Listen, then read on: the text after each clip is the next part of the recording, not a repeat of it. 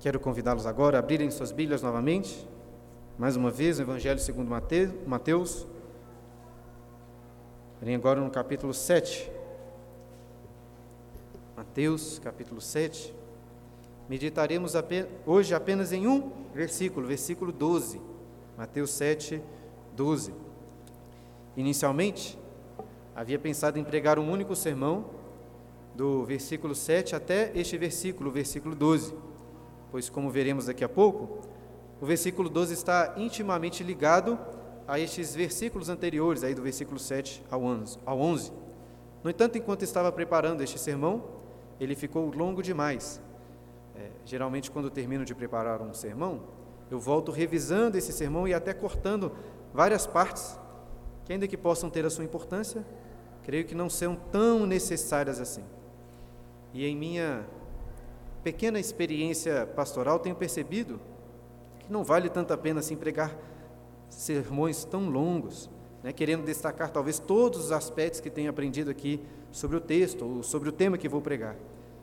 Até porque todas as pessoas possuem as suas limitações naturais de quantidade de informação que conseguem absorver em um único sermão. E por isso sempre volto revisando, cortando algumas partes do sermão, preservando aquilo que acredito ser essencial e mais importante. E também para que fique de um tempo que eu acredito ser mais adequado. Algumas vezes, porém, acontece, como dessa vez, do sermão ficar longo demais, muito maior do que esperado, e ao invés de cortar algumas coisas, decido dividir o sermão. Pois, como disse em minha experiência, tenho aprendido esse princípio, que julgo muito importante. Né? O pastor não precisa aqui falar tudo de uma vez. O pastor de uma igreja na próxima semana, no próximo domingo, estará aqui novamente para ensinar. Ele pode ensinar com calma. E com tudo isso, quero justificar então o motivo pelo qual separei o versículo 12 dos versículos anteriores e pelo qual meditaremos apenas nesse versículo hoje. O versículo 12, que é a palavra do Senhor Jesus que disse: Tudo quanto, pois, quereis que os homens vos façam, assim fazei, assim fazei o vosso também a eles, porque esta é a lei e os profetas. Esse versículo é comumente conhecido como a regra áurea ou a regra de ouro. E muitas pessoas até vão dizer que Jesus não foi o primeiro a apresentar esta regra, a regra de ouro. E creio que isso é verdade, pelo menos em algum sentido. Por quê? Porque existem fórmulas antigas muito similares a essa regra de Jesus. A tradição judaica, por exemplo, conta a história de até antes do Senhor Jesus, contava a história de um gentio cético que chegou para, que foi até o rabi, rabi chamado Shammai, e lhe fez a seguinte pergunta: Rabi Shammai, explique para mim a Torá ou a lei, no tempo em que me equilibro aqui apenas em um pé. O rabi olhou para aquele gentio cético e disse: Me desculpe, mas não tenho tempo para explicar a Torá, toda a Torá, no tempo em que você se equilibra apenas em um pé. Então, esse gentio deixou chamar e foi até outro rabi chamado Hilel, levantando a mesma questão. Rabi, explique para mim a Torá, enquanto eu me equilibro apenas em um pé. Hilel olhou para ele e disse assim: Não faça aos outros o que é odioso a você. Essa é a Torá. Todo o resto são comentários. E além da tradição judaica, Encontramos fórmulas similares a essa regra em outros contextos, até em outras nações. Confúcio, um filósofo conhecido chinês do século V antes do Senhor Jesus, disse o seguinte: Não imponha aos outros algo que você não deseja para você mesmo. O filósofo Sócrates, bem conhecido, disse: Não faça aos outros aquilo que o irrita, caso seja feito com você. Ou seja, existem fórmulas parecidas entre pensadores e até outros vários pensadores de todo o mundo. Portanto, como disse antes, em algum sentido até podemos dizer que Jesus não é o primeiro, né? concordar que Jesus não é o primeiro a apresentar essa regra de ouro. No entanto, se você prestar bastante atenção, perceberá que existe uma diferença significativa entre a regra que Jesus apresenta aqui neste versículo e essas demais regras apresentadas por outros homens e até onde eu pesquisei, todas as outras versões dessa regra estão em termos negativos, sempre dizendo assim: não faça ao outro o que você não quer que seja feito a você. E essa até é uma boa regra de convivência, não é mesmo? No entanto, não é a mesma coisa que Jesus está ensinando aqui. Percebam, a, a versão negativa dessa regra de ouro, ela é mais conservadora, vamos dizer assim, porque ela não compromete tanto aquele que quer segui-la. Porque de forma direta ela está apenas proibindo, mas não está prescrevendo nenhuma ação. Ela até pode estabelecer bons limites, como não maltratar o seu próximo, não enganar, não roubar, coisas que certamente você não gostaria de sofrer. Mas o problema da regra negativa é que ela para por aí. Basta não fazer o mal ao próximo. Se você não gosta de ser roubado, então não roube. Se você não gosta de ser xingado, então não xingue as outras pessoas. Se você não gosta de levar um, uma porretada em sua cabeça, então não dê um porrete na cabeça de outra pessoa. No entanto, Jesus está aqui ensinando algo muito mais radical. Ele não só ensina a não fazer o mal ao outro, mas a ativamente fazer o bem ao seu próximo. Se você gosta de ser amado, então ame o próximo. Se você gosta de ser tratado com misericórdia, então trate com misericórdia. Se você gosta de receber boas dádivas, então dê boas dádivas. É um ensinamento positivo, é um ensinamento ativo, porque para cumprir essa regra você precisa ir atrás, se sacrificar e amar o seu próximo. Talvez um bom exemplo seja do bom samaritano, que o Senhor Jesus conta em sua parábola lá em Lucas capítulo 10. Aí vocês conhecem a história. Um homem estava em viagem para Jericó e caiu na mão de salteadores que, além de roubarem o que ele tinha, o deixaram muito ferido. E três homens passaram por, este, por esta pessoa, três homens passaram por este viajante: um sacerdote, um levita e um samaritano. O sacerdote e o levita, poderíamos pensar assim, talvez cumpriram a regra que foi estabelecida por aqueles homens do passado, pois não fizeram nenhum mal àquele viajante que estava ferido. Afinal de contas, não foram eles que maltrataram aquele homem que o roubaram. Mas o samaritano não apenas cumpriu, vamos dizer assim, a regra humana, ele cumpriu a regra de Cristo. Aquele samaritano amou, se sacrificou em favor daquela pessoa, se colocando no lugar daquele viajante ferido. Ou seja, irmãos, o que eu só queria mostrar é o seguinte: não basta simplesmente deixar de roubar, deixar de atacar as pessoas, deixar de fazer o mal. Ainda que tudo isso até seja já muito difícil de cumprir, deixar de fazer o mal ao outro. Mas Jesus está indo muito além, a sua regra é muito mais radical. Ele está ensinando que você deve gastar o seu dinheiro com aquele que foi roubado, que você deve sacrificar o seu tempo e o seu esforço para cuidar daquele que foi atacado.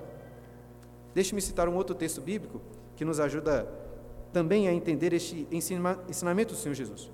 Um texto que nós lemos durante a liturgia, lá em Mateus, no capítulo 25. Jesus está ensinando ali os seus discípulos sobre o julgamento final. Nós lemos esse texto. E Jesus está afirmando que quando ele voltar em Sua Majestade, ele se assentará no trono de glória para julgar todas as pessoas, separando todos entre bodes e ovelhas, é, ovelhas e bodes. E para as suas ovelhas, como lemos, ele dirá o seguinte: Vinde, vinde, benditos de meu Pai. Entrai na posse do reino. Por que entrar na posse do reino? Porque tive fome e me deste de comer. Tive sede e me deste de beber. Era forasteiro e me hospedaste, estava nu e me vestistes. Enfermo e me visitastes. Preso e fostes ver-me. Então, Jesus explica que sempre que os seus discípulos fizeram isso a um dos seus pequeninos irmãos, eles estavam fazendo ao próprio Senhor. Mas depois, lembrem-se que o rei, o Senhor Jesus, vira para os bodes dizendo o seguinte: Apartai-vos de mim para o fogo eterno. E por que eles seriam apartados? Por que, que Jesus justifica a condenação deles? Porque tive fome e não me deste de comer, tive sede e não me deste de beber, sendo forasteiro não me hospedastes, estando nu não me vestistes, achando-me enfermo e preso, não fostes ver-me. Percebam então que Jesus está julgando estes bodes segundo a sua regra de ouro, não segundo a regra secular. Jesus não julga os bodes porque pelo mal que eles fizeram ao próximo.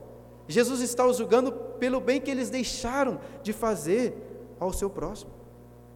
E assim, compreendendo essa distinção entre a regra de Cristo e a regra humana, é algo muito importante, especialmente no contexto em que nós vivemos. Porque, por que no contexto em que vivemos? Porque muitos teólogos, muitos pensadores liberais e humanistas se utilizam desses versículos para defender um certo ecumenismo entre as religiões, como se existisse uma ética moral comum a todas as religiões, como se todos pudessem, pudessem cumprir a regra áurea de ouro apresentada aqui pelo Senhor Jesus. Mas o grande problema dessa perspectiva humana sobre a regra de ouro é porque ela desassocia dessa regra o amor e o relacionamento com Deus. Algumas pessoas querem seguir a regra de Cristo sem ter a mesma fé no próprio Cristo como Deus, mas isso não é possível. Jesus está dizendo essas palavras aqui dentro de um contexto, ele está falando para pessoas que foram regeneradas e adotadas como filhos de Deus. O padrão do amor, o padrão de ética, não está no homem propriamente, mas está em Deus. Ou seja, nós fazemos o bem ao próximo não pensando nas relações humanas em primeiro lugar, não por amor ao próximo em primeiro lugar, mas por amor a Deus em primeiro lugar. A, a ordem né, lógica e necessária é amar a Deus acima de todas as coisas e então amar o próximo como a si mesmo. No final das contas, enquanto esta regra de ouro é uma regra que poderíamos chamar regra de fato de ouro, a regra secular, a regra dos homens, poderíamos chamar de regra de pirita o Gibran conhece muito bem, viu? Mas não é birita, é pirita, viu, Gibran? Estou falando isso porque Gibran é engenheiro metalúrgico e conhece muito bem de rochas. E sabe muito bem que pirita é te tecnicamente disulfeto de ferro. E em termos comuns, o que, que isso significa? Que são pedras com um brilho metálico dourado que se assemelham muito com ouro. No entanto, obviamente, não tem os aspectos valiosos, as propriedades valiosas do ouro seja, a pirita é como se fosse o ouro, mas é um falso ouro. Até tem um apelido aí de ouro dos tolos. E assim é essa regra dos homens que querem viver uma ética sem a fé genuína em Cristo Jesus. Nosso objetivo, porém, é examinar e meditar na regra de ouro que é apresentada pelo Senhor Jesus. E é isso que nós faremos agora. Olha aí no versículo 12, Jesus começa dizendo assim: Tudo quanto, tudo quanto quereis, Notem então que é uma regra bem abrangente, tudo, todo bem que gostaríamos de receber de outras pessoas, devemos fazer em favor do próximo. Daqui a pouco nós vamos meditar sobre as diversas e abrangentes aplicações práticas né, dessa regra. Mas antes é importante destacar aqui alguns possíveis falsos entendimentos sobre o que Jesus está ensinando. Em primeiro lugar, preciso destacar que essa regra está claramente sendo proferida em forma proverbial é como um princípio geral que deve ser entendido dentro do seu contexto. Por exemplo, como as pessoas têm gostos muito distintos umas das outras, é óbvio que Jesus não está dizendo aqui que literalmente todas as coisas que eu quero que as pessoas me façam, eu devo também fazer a outras. Algumas pessoas gostam de ganhar livros de presentes, outras não gostam. Algumas gostam de ganhar chocolate, outras não gostam. Talvez alguns gostam de lidar com seus problemas de uma forma um pouco mais privada, enquanto outros gostam de conversar mais. O ponto que estou querendo mostrar é que as pessoas são muito diferentes. E muitas vezes amar o próximo significa fazer exatamente o contrário do que você gostaria que fosse feito com você. Por exemplo, o marido pode preferir chegar em casa e ficar um pouco mais em silêncio, descansando, assim, sem tantas conversas. Enquanto sua esposa, por outro lado, quer muito conversar com ele. E amar ao próximo nesse contexto é se colocar no lugar do outro e fazer o que ele gostaria que fosse feito. Ou seja, o marido que ama a sua esposa vai amá-la conversando com ela, mesmo que talvez preferisse ficar mais em silêncio. Já a esposa que ama o seu marido demonstra esse amor quando não fica falando demais, dando também a ele talvez alguns momentos de silêncio. Agora, mais importante, temos de pensar nessa regra considerando não a nossa vontade carnal, a nossa vontade pecaminosa, mas a boa vontade do Espírito. Como assim? Por exemplo, considerando a minha vontade da carne, o fato é que eu gosto de pecar. E gosto também de quando que quando eu peco, ninguém venha me repreender. Não gosto de ser repreendido pelo meu pecado. Pelo contrário, até prefiro que as pessoas passem a mão na minha cabeça, considerando a minha vontade da carne. Meus filhos, por exemplo, não gostam de ser disciplinados, e eu também, no lugar deles, não gostaria, porque dói bastante.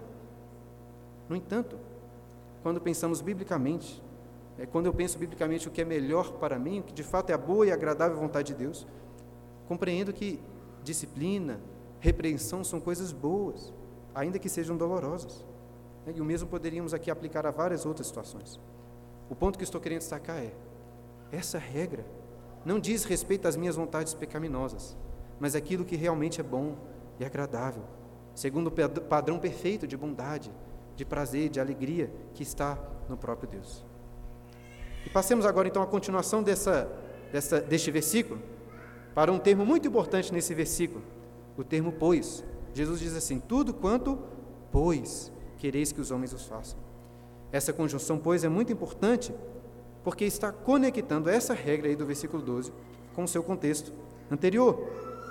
E creio que esse pois aí é, relaciona a regra de ouro do Senhor Jesus tanto com um contexto maior, que começa lá no capítulo 5, no versículo 17, mas também com um contexto mais próximo, aí logo no versículo anterior, o versículo 11. Então, se relaciona a dois contextos, um maior e um mais próximo, no versículo 11.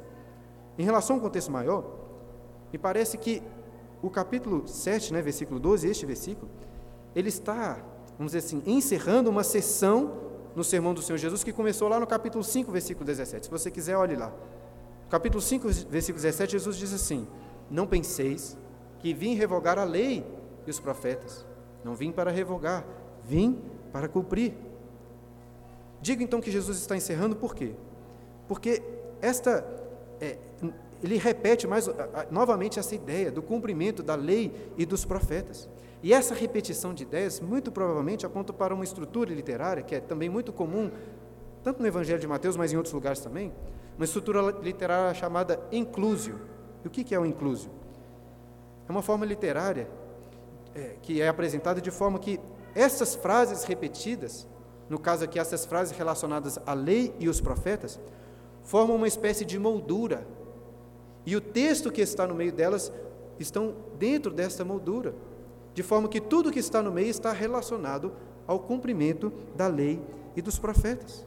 Na prática, o que significa é o seguinte: que desde o capítulo 5, versículo 17, até agora o capítulo 7, versículo 12, Jesus está falando sobre o cumprimento da lei e dos profetas. Inclusive, este versículo, versículo 12, também poderia ter sido traduzido não porque esta é a lei, mas porque esta é ou este é o cumprimento da lei e dos profetas. É como então se Jesus estivesse concluindo um ponto do seu sermão dizendo o seguinte aos seus discípulos: Olha, à luz de tudo que eu ensinei até agora, desde o capítulo 5, versículo 17, quando comecei a tratar sobre as leis do Antigo Testamento, o resumo é: tudo o que quereis que os homens os façam, assim fazei vós também a eles. É mais evidente ao dizer isso, é mais que evidente, né? Ao dizer isso, que Jesus não está aqui excluindo o amor de Deus do que ele considera como lei e profetas. Pois, como disse antes, essa regra está dentro de um contexto. E o verdadeiro amor ao próximo é uma consequência do amor a Deus acima de todas as coisas. Mas se você olhar bem, desde o capítulo 5 que nós temos estudado, no versículo 17, o foco de Jesus nesses versículos está nas, naquilo que nós chamamos de segunda tábua da lei. Não na primeira, mas na segunda, que trata sobre o amor ao próximo. E se você comparar, a, perceberá que a regra de ouro, no versículo 12, é que é simplesmente uma outra maneira de você afirmar o segundo dos grandes mandamentos: amarás o teu próximo como a ti mesmo. O que estou querendo mostrar é o seguinte: essa regra de ouro, versículo 12, é um resumo de todos os ensinos que nós vimos até aqui que se aplica a cada um dos princípios que nós temos aprendido em nossa igreja. Por exemplo, aprendemos aí no começo do capítulo 7 a não julgarmos, a não sermos excessivamente críticos com os outros, mas pelo contrário, devemos ser rigorosos com os nossos pecados e misericordiosos com os pecados do próximo. E eu tenho certeza que é assim que você gostaria que o outro o tratasse, com misericórdia quando você pecar, mas que também fosse criterioso quando ele pecasse, assim que gostaríamos que os outros nos tratassem, assim deveremos, devemos tratar também o próximo. Isso então fecha um contexto maior, desde o capítulo 5, versículo 17. Mas disse também que esta regra está relacionada ao contexto anterior, ao que vimos aí no versículo 11, quando Jesus disse o seguinte: Olha aí, capítulo 7, versículo 11. Ora, se vós que sois maus, sabeis dar as boas dádivas aos vossos filhos, quanto mais vosso Pai, que está nos céus, dará boas coisas aos que lhe pedirem? Qual é essa relação, então, do versículo 12 com o versículo 11? Já comecei a falar sobre ela. O que eu creio que Jesus está fazendo é, é mostrar mostrar o seguinte para os seus discípulos: está dizendo o seguinte, olha, Deus é um Pai amoroso, um Pai generoso, que os adotou mesmo você sendo maus, mesmo você sendo inimigos. Ele é um Pai que cuida de vocês, Ele sempre lhes dá boas dádivas, Ele deu para vocês o Espírito Santo, Ele sacrificou o seu próprio Filho em, em vosso favor. Por causa disso tudo, por causa deste amor de Deus, vocês devem ir e amar também o seu próximo, fazendo com eles aquilo que vocês gostariam que fosse feito a vocês. Eu tenho certeza, meu irmão, que você quer e você gosta de ser abençoado por Deus. Então, seja um instrumento de bênção de Deus para a vida do seu irmão. Você quer certamente ser perdoado pelo Senhor, então perdoe o seu próximo. Você quer ser amado por Deus, mas mesmo sendo tão pecador, mesmo sendo tão miserável, então ame o seu próximo, até mesmo o seu inimigo, como Jesus nos ensina. E novamente preciso ressaltar que amamos o próximo, porque primeiro amamos a Deus. Nós não fazemos o bem ao próximo na expectativa de receber dele uma troca de favores. Jesus não está estabelecendo aqui para nós, nesse versículo, um bom karma, uma espécie de karma, como se você for bonzinho, coisas boas vão acontecer a você. Não, ele não está ensinando isso. E ainda que você seja generoso, ainda que você ame, se sacrifique em favor do seu próximo, esse versículo não está dando direito de você sair cobrando das pessoas que o tratem da mesma maneira que você o trata. Não é isso que ele está dizendo. Amamos o nosso próximo, amamos até o nosso inimigo, sem esperar nenhuma recompensa da parte deles. O que Jesus está nos ensinando é não esperar nenhuma recompensa terrena, mas amamos o próximo esperando recompensa apenas da parte de Deus recompensas divinas, tesouros celestiais. É isso que nós esperamos. E assim, queridos, examinamos tanto os termos que vêm antes deste versículo, tudo quanto pois, como os versículos, a parte posterior, quando ele fala, porque esta é a lei e os profetas. Cabe a nós agora meditar na regra em si que Jesus está ensinando. Que você quer que os homens lhe façam, assim você deve fazer a eles. E se você parar para pensar, chegará à conclusão de que, de fato, essa regra resume muito bem o cumprimento da lei, de toda a lei, pelo menos o que diz respeito ao nosso próximo. Se você pensar sobre essa regra, verá que ela é extremamente prática e que te dá condições para saber o que fazer em todos os seus relacionamentos, com seu irmão, com seu pai, com sua mãe, com sua sogra, com sua esposa, com seu filho, com seu colega de trabalho, com seu vizinho, com seu porteiro e até com o seu inimigo um princípio muito prático. E eu acho até importante destacar que a Bíblia não é um livro de regrinhas, inúmeras regrinhas, faça isso, não faça isso. A Bíblia, de uma forma geral, estabelece princípios, estabelece regras gerais, mas que são suficientes para nos guiar em todas as situações específicas. E o que Jesus está ensinando é que no seu relacionamento com o próximo, o que você deve pensar? Deve pensar assim: o que eu gostaria que fosse feito comigo? E então você faz a outra. Simples assim. Na realidade, sabemos que não é tão simples. Pelo menos não é muito fácil fazer isso. Seja sincero. Você realmente se esforça para fazer pelo outro aquilo que você gostaria que fosse feito a você? Eu confesso que o que geralmente eu penso, e talvez acho que muitos de vocês pensem assim também, é apenas se determinada atitude é certa ou errada. E se a minha atitude não estiver errada, então tudo bem. Se não estiver pecando, Ótimo. Mas percebam que Jesus não está ensinando apenas a deixar de fazer o errado. Ele está indo muito além. Ele não está nem apenas ensinando a fazer aquilo que é propriamente certo. Ele está ensinando que você deve se colocar no lugar do outro e pensar: como eu gostaria de ser tratado no lugar dele? E ao pensar nisso, agir exatamente dessa maneira. Se você quer cumprir essa regra, em primeiro lugar, então você vai precisar de refletir bastante pensar com empatia, se colocar no lugar do seu próximo, para entender a situação daquela pessoa, entender o que ela está passando, entender quais são os seus sentimentos, quais são as suas opções e o que você gostaria que alguém fizesse a você se estivesse exatamente naquele lugar. E tenho certeza que se você refletir sobre essas coisas, chegará à conclusão de que você não quer fazer isso de que certamente não é assim que você gostaria de gastar o seu tempo, o seu esforço e o seu dinheiro com o próximo. simplesmente refletir sobre o que o outro gostaria que fosse feito a ele não é suficiente. É necessário também, em segundo lugar, desenvolver um profundo sentimento de abnegação, de renúncia. Só assim você cumprirá a regra de ouro. Em primeiro lugar, refletindo, sim, pensando, tentando entender o lugar, o, o que a pessoa está passando e o que você gostaria no lugar dela que fosse feito. Mas em segundo lugar, renunciando à sua vontade pessoal para colocar em prática essa regra.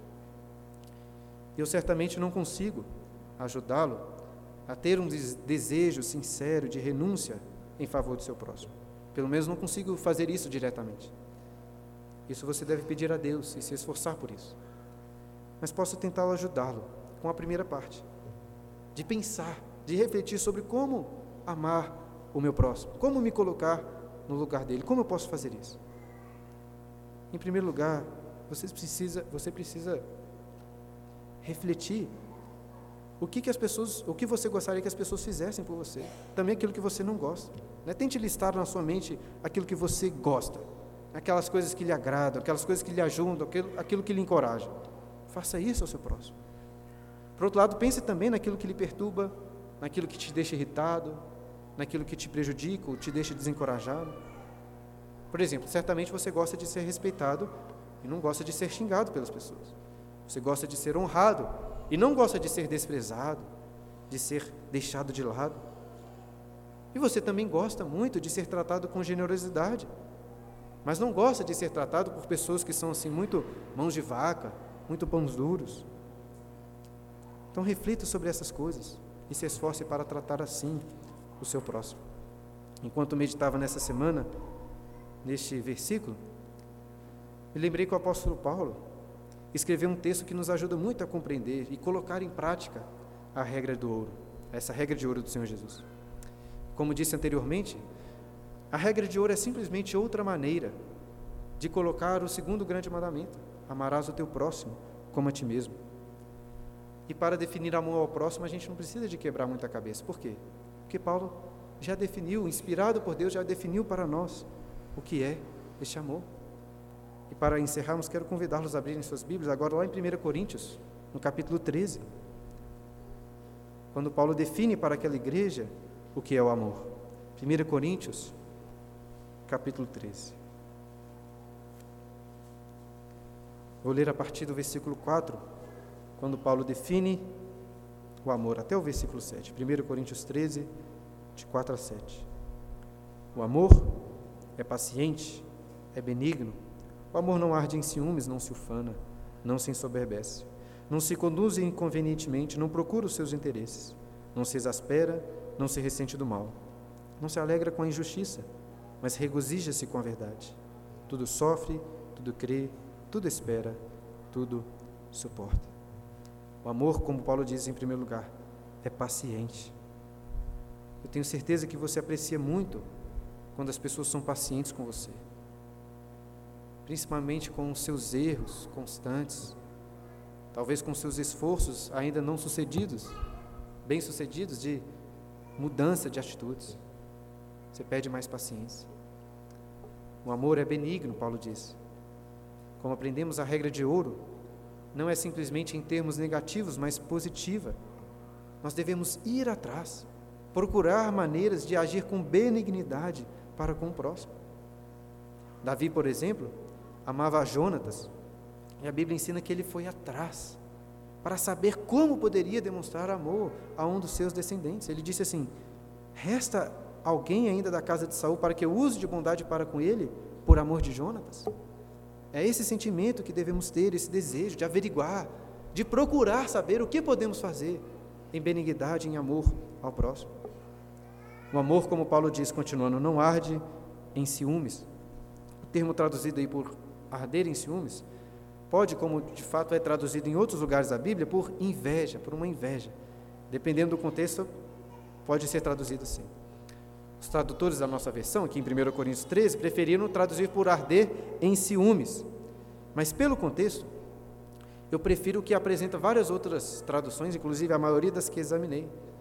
Paulo está dizendo aqui que o amor não é invejoso, ou pelo menos que não é um ciúme invejoso não tem inveja.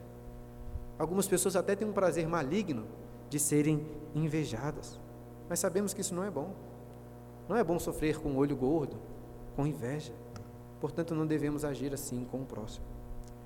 Paulo também diz: o amor não se ufana, ou seja, o amor não é soberbo, não é arrogante.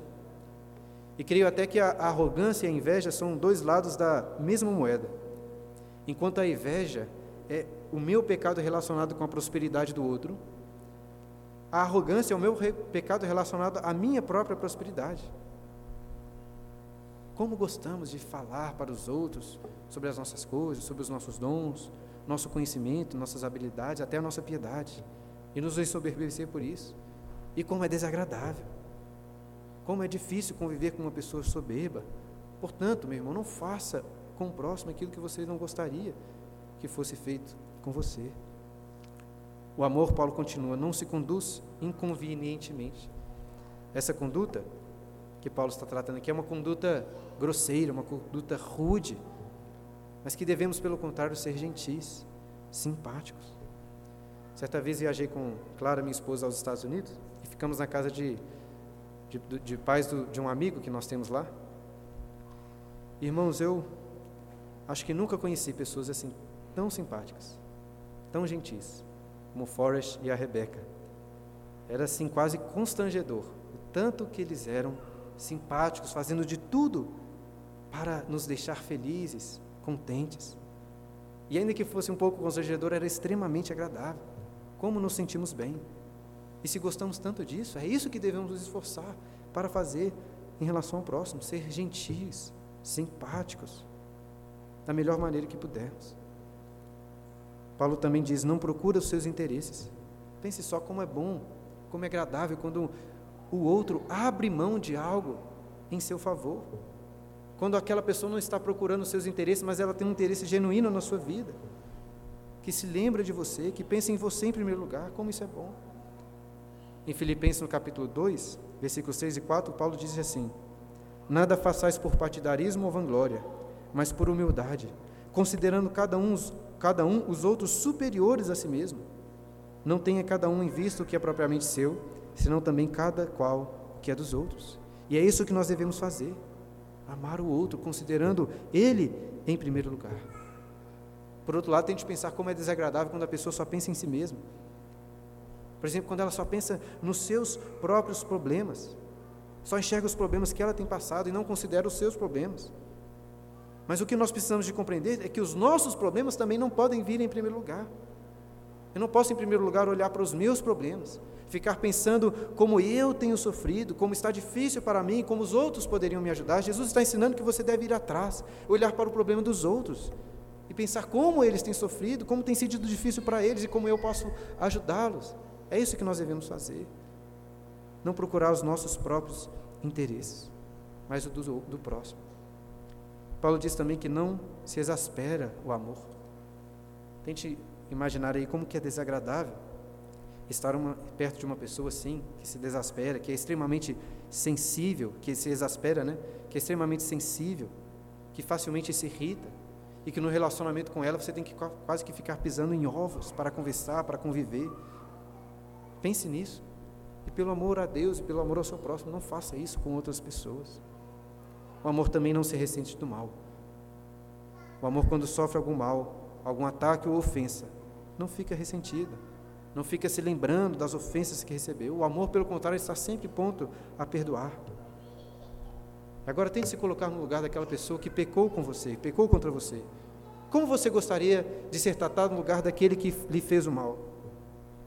Não adianta tentar pensar assim, ah, mas ele merece, ah, mas no lugar dele eu não faria igual.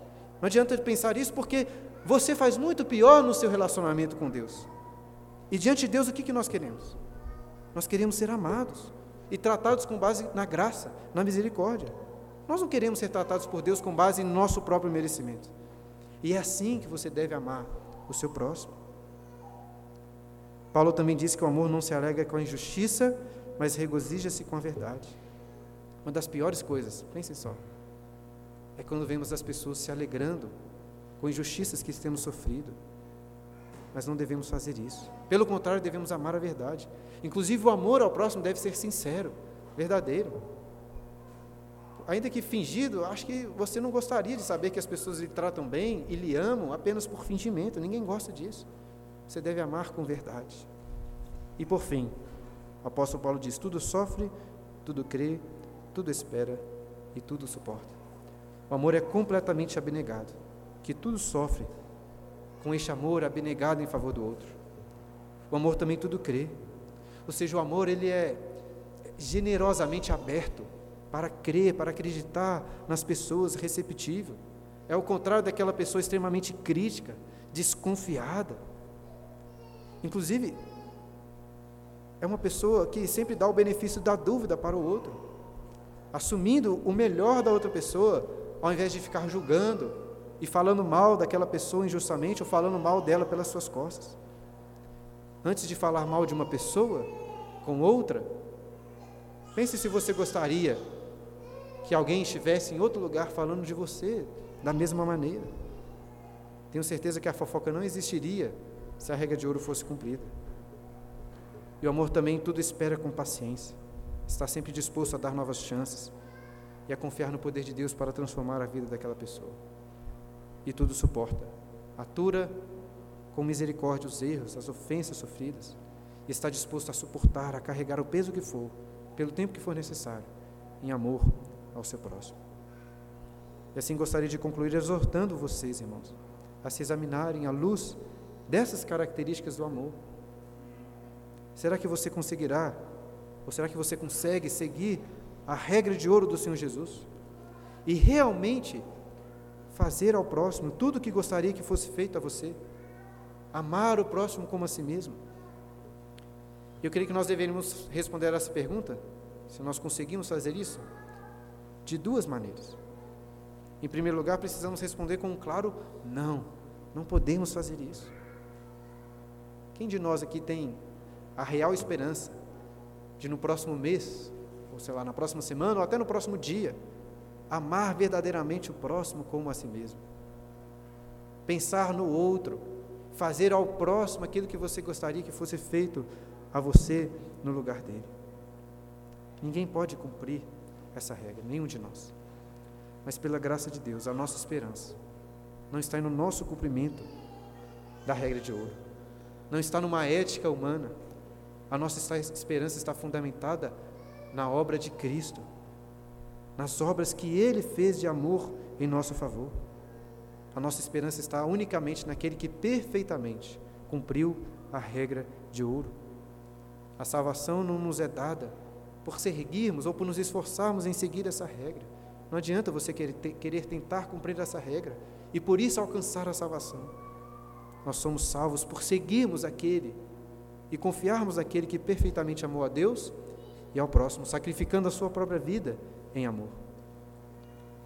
E como disse no início, algumas pessoas querem usar este versículo para defender certo ecumenismo, como se as diversas religiões do mundo pregassem a mesma regra de ouro. Mas a religião cristã, diferente de qualquer outra religião, não está baseada no que a pessoa faz, nem no que ela deixa de fazer. A religião cristã está baseada exclusivamente na obra de Cristo, que conquistou para nós a salvação. Ele pagou um alto preço, mas nós recebemos a salvação por graça, não por obras ou merecimento, mas pela graça somente, mediante a fé.